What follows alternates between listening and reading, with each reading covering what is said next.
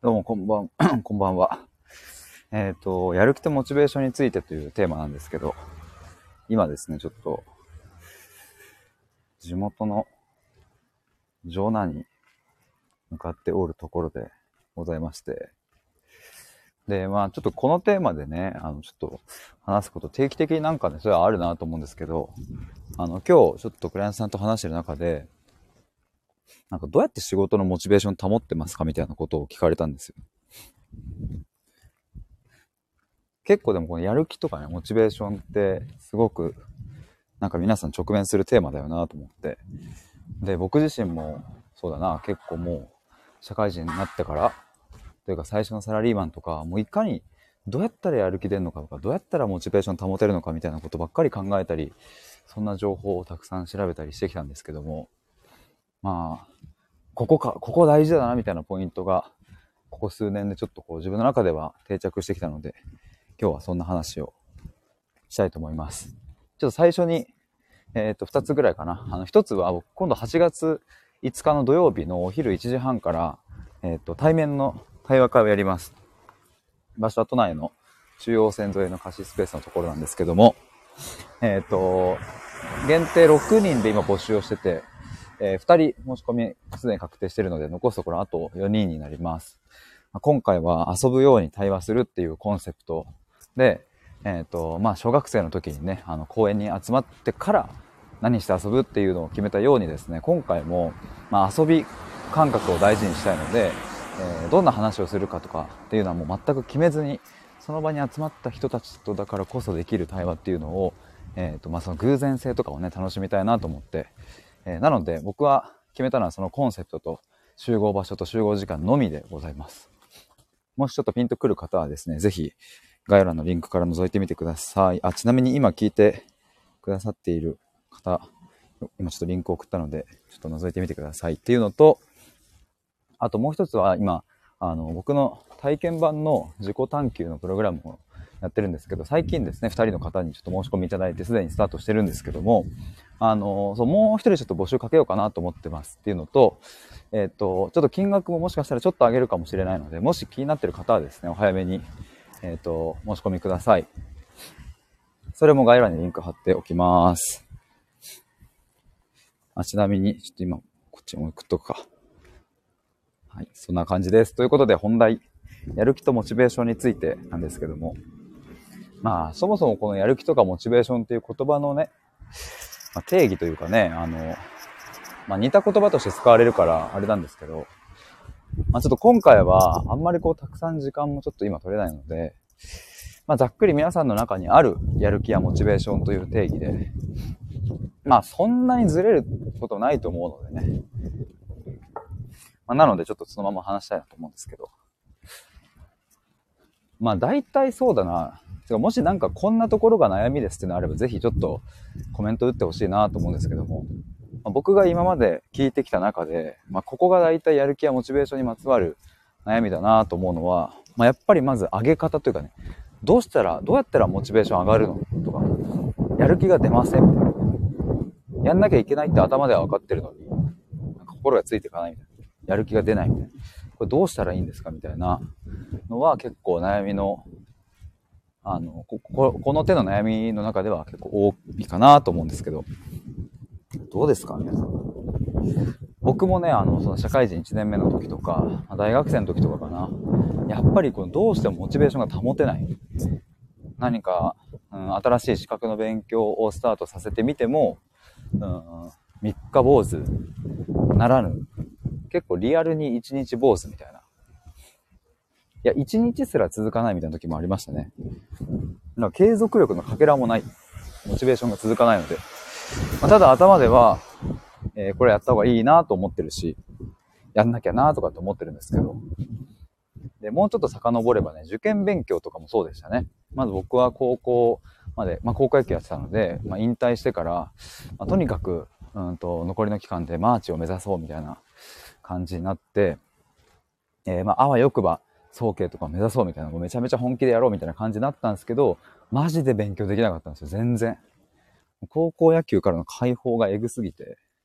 なんか本当にね、もうね、勉強手につかず、やってるふりだけ過ごして、あ、して過ごすみたいな。で、現役は、えっ、ー、と、全滅して、さすがに全滅したからやばいなと思って、えっ、ー、と、現役の合格発表最終日の日からですね、もう浪人の勉強始めようと。まあ、ここの切り替えは早かったなと思うんですけど、えっ、ー、と、だから卒業前からね、僕は浪人の勉強スタートしたんですけど、で、まあ、結果的に浪人した時も、その、これ前もちょっと話したかな。まあ、早稲田の教育学部に行きたいっていう目標を掲げて、えー、頑張っていたわけですが、で、まあ結構それなりにね、朝早く起きてとか、うん、やってたし、自分のその塾費とかも、うん、アルバイトしながら稼いで、えー、とかっていう風にやってたので、まあまあ、なんかその話だけ聞けばね、それなりにこう頑張ってる感じだったのかもしれないですけども、まあ、勉強時間もそこそこあったんだけど、なんだろうな、最後のとこの詰めがやっぱ甘かったというか、センター試験の前日に YouTube 見て終わるみたいなこともあったし、浪人で。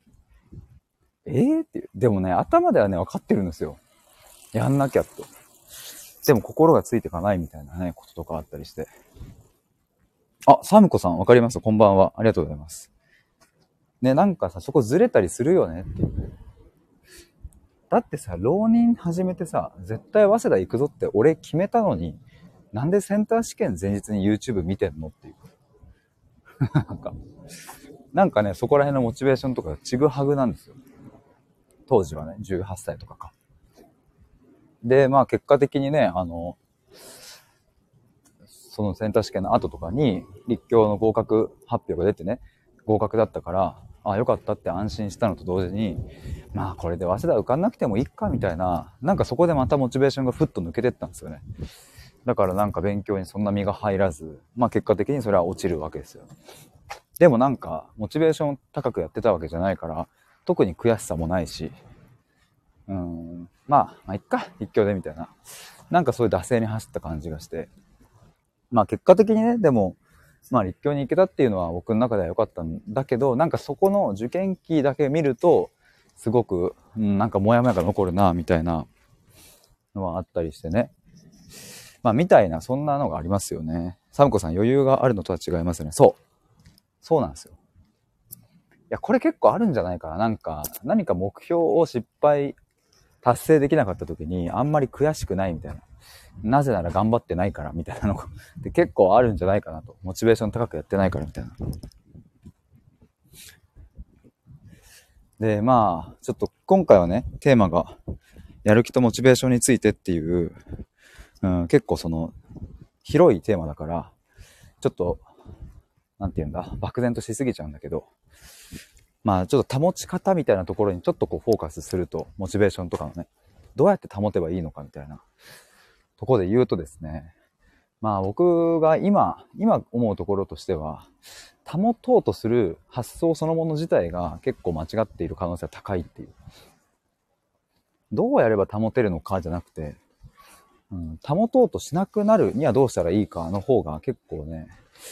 うん、モチベーションを本当の意味で保つためには大事だなと思ったりするんですよね。なぜかというと、モチベーションは保てるものではないからっていうことになってしまうんですけど、いや、でもちょっと待ってよっていう。その周りを見渡すと、いや、死に物狂いで勉強してる人、死に物狂いでなんか、ね、仕事頑張ってる人いるじゃないかと。ああいう人たちはずっとモチベーション保ってるじゃないかみたいな風に、うん、見えると思うし、実際そうなのかもしれないですけれど、やっぱね、あの、それは、うん、その人たちにとっては、そこの領域がたまたまフィットしていただけであって、じゃあその、1日10時間勉強できる人に、うん、例えば、そうだな、うん、なんだろう。じゃあ1日、えっ、ー、と、10キロ必ずマラソンをしてくださいっていう、それをモチベーション保ってやってくださいっていうふうに課したところで、まあおそらくできない人が大半なんじゃないかなと思うし、なんか結構なんかね、そのモチベーションが高いからできるみたいな風に考えがちなんだけど、いや、実はその領域がフィットしてるから、結果的にモチベーションが高まっていて続けられているだけの可能性は結構高い。で、本当に自分に鞭打って嫌なことを1年も2年も継続できる人ってまあ少ないでしょうねっていうか、本当にいるのかな、そんな人っていう。いたとしたら、それはもう心をぶっ壊す。ぶっ壊すっていうのは、感性を閉じて、えっ、ー、と、もう感じる力をなくして、まあある意味ロボット的に動くみたいなところまで持っていけばできるのかもしれないけどさ、でもそういう生き方したくないじゃないあんまりそんなのは。っていうね、まあまあそう。なので、そもそもモチベーションとかやる気っていうのは、まあ保とうとするもんじゃない。やっぱさ、その、よくよく自分を観察してみると、うん、土砂降りの日はさ、ちょっとなんか、家出るの億劫になるし、それはね。だし、なんかすごいカラッと晴れてる天気の日は、ちょっとテンション上がったりとか、するじゃないですか。まあ、だし、うん、その時その時の体調とかさ、うんと、体の、なんかこう、コンディションとかさ、いろんなものが作用して、で、今日の、うんと、やる気やモチベーションを作っているから、なんかね、それをね、無理に上げようとすること自体が、余計にモチベーションを落とさせてしまっているっていう。これ子供をね、例にするとちょっとわかりやすいかもしれないですけど、いや、子供たちはさ、なんか、公園とかでさ、遊んだりさ、なんかみんなでなんかするときに、あんまりモチベーションとか気にしないと思うんですよね、なんか。あ、どうやってモチベーション保てるかなとか。多分もうそんなこと考える前にスタートしちゃってるっていう。でもやっぱどうしても大人になってくると、こう、将来的にとか、目標に向かってとか、うん、なんかそういう、うんと、まあ、逆算思考でね、こう、頑張んなきゃいけないシーンとかもやっぱりやってくるから、まあ、そうするとね、あの、なんか内側にある自発性みたいなものがちょっとこう、欠けちゃうっていうのがあったりするんですよね。だから、親に、宿題やったのとか、なんかやりなさいよとか、そのままだと将来、なんか危ないよとか言われるとさ、ちょっと萎えるじゃないですか。そんなん言われなくても分かってるよみたいな。とか。うん。だからなんかそうやって自分、そのなんか親が子供に宿題やったのっていう風に言った時に萎えるやつを、僕は僕に対してやっちゃっていた時期は長かったなと思いますね。自分に。お前本当にそれでいいの？みたいな。早稲田に行くための勉強今日やったの？みたいな。いや、やってない。え、それじゃダメじゃん？みたいな。もっとモチベーション高くやんなきゃダメじゃん？みたいな。っていう声かけそのものが、さらにモチベーションを奪い、また次の日できなくなり、で、またやったの？っていう声かけになり、やってないってなって、また萎えてみたいな。だから保とうとすると、うんと、マックスの状態が基準値になっちゃうから、それより下がってる状態は基本的にモチベーションが落ちてるってことになるんですよね。そう、だからそうだ、それが言いたかったんだ。保つっていう考え方は、基準があるっていう話だからね。温度を保つとかさ、この温度に保っておきましょうとかさ。保つっていう考え方は、自ら基準を作り出しているので、まあその基準を取っ払うっていう。今日はこのモチベーションだった。だっていう、そこにこう目を向けられるようになってくると、ちょっと変わってくるなと思いますね。あともう一個なんか予想したんだよな。やる気とモチベーション。ちょっと、ちょっと今思い出し中でございます。なんだっけななんだっけなうん。あ、思い出した。計画だ。今日ちょっと話していてですね。やっぱね、やる気やモチベーションを削ぐ結構な要因になってるのは計画っていう。これはなんか、うん、なんだろう、ね、意外と、意外とみんな抜け落ちがち。まあこれ過去の僕も含め、抜け落ちちゃってる感あるんだけど、なんか、モチベーションを保つために計画を作っちゃうケースあると思うんですけど、結構逆だなという感じがして、いや、モチベーション高く、やる気を高くしたいとかね、保ちたいのであれば、あんまし計画は立てない方がいいっていうのがなんか僕の中での、まあ一つの答えですね。で、じゃあ計画って何かっていうと、えっ、ー、と、事細かな具体的な指標みたいなもんですね。例えば、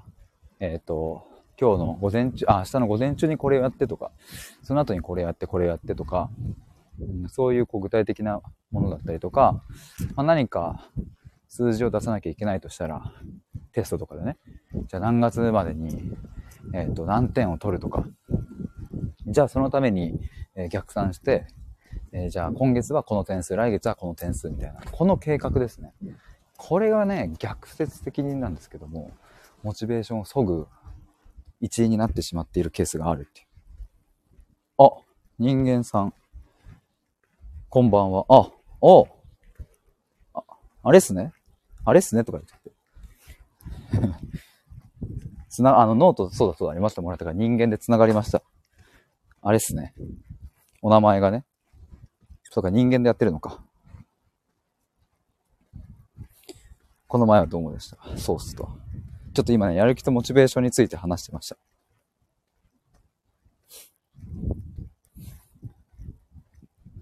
と計画を立てちゃいかんっていうのは結構ある。あ、人間さんありがとうございます。聞いてますよと。おミシルさん少し回復したぜって。おーおーイエーイいやー。あ、あ、対話会ではありがとう。こちらこそっす。よかったよかった。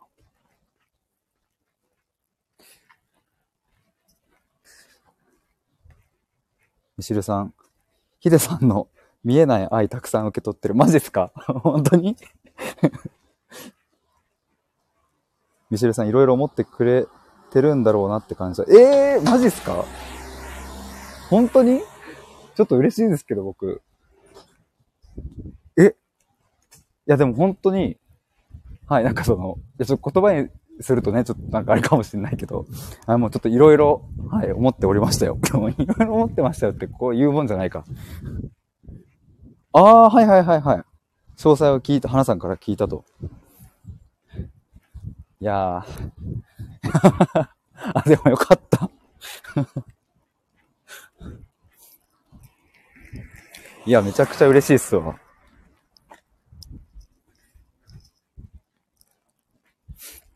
ええー、ちょっと僕は、あの、歩きながらちょっとず っとニヤニヤして、している。ちょっと今、裏道にいるから、んまり人通りいなくてよかった。いや、でも対話会良かったっすね。石井さんまた会った時、いろいろ話したいわと。ぜひ、僕はいつでも行けるので、ぜひお願い。あ、そういえば、そう、ミシルさんとの対話会の感想のライブをですね、昨日やったので、もし皆さんもよかったら聞いてみてくださいっていうのと、あとツイッターで、あの、ハッシュタグ、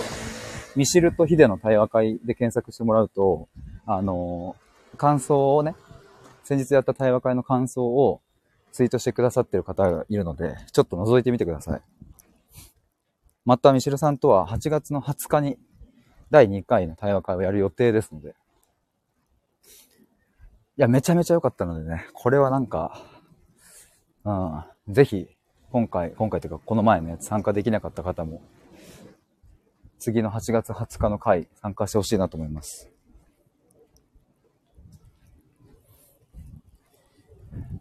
いや、にしてもよかった。ぜひちょっとまたいろいろ話しましょう。僕はこれからね、ちょっと、ジョナサンに 行ってきます。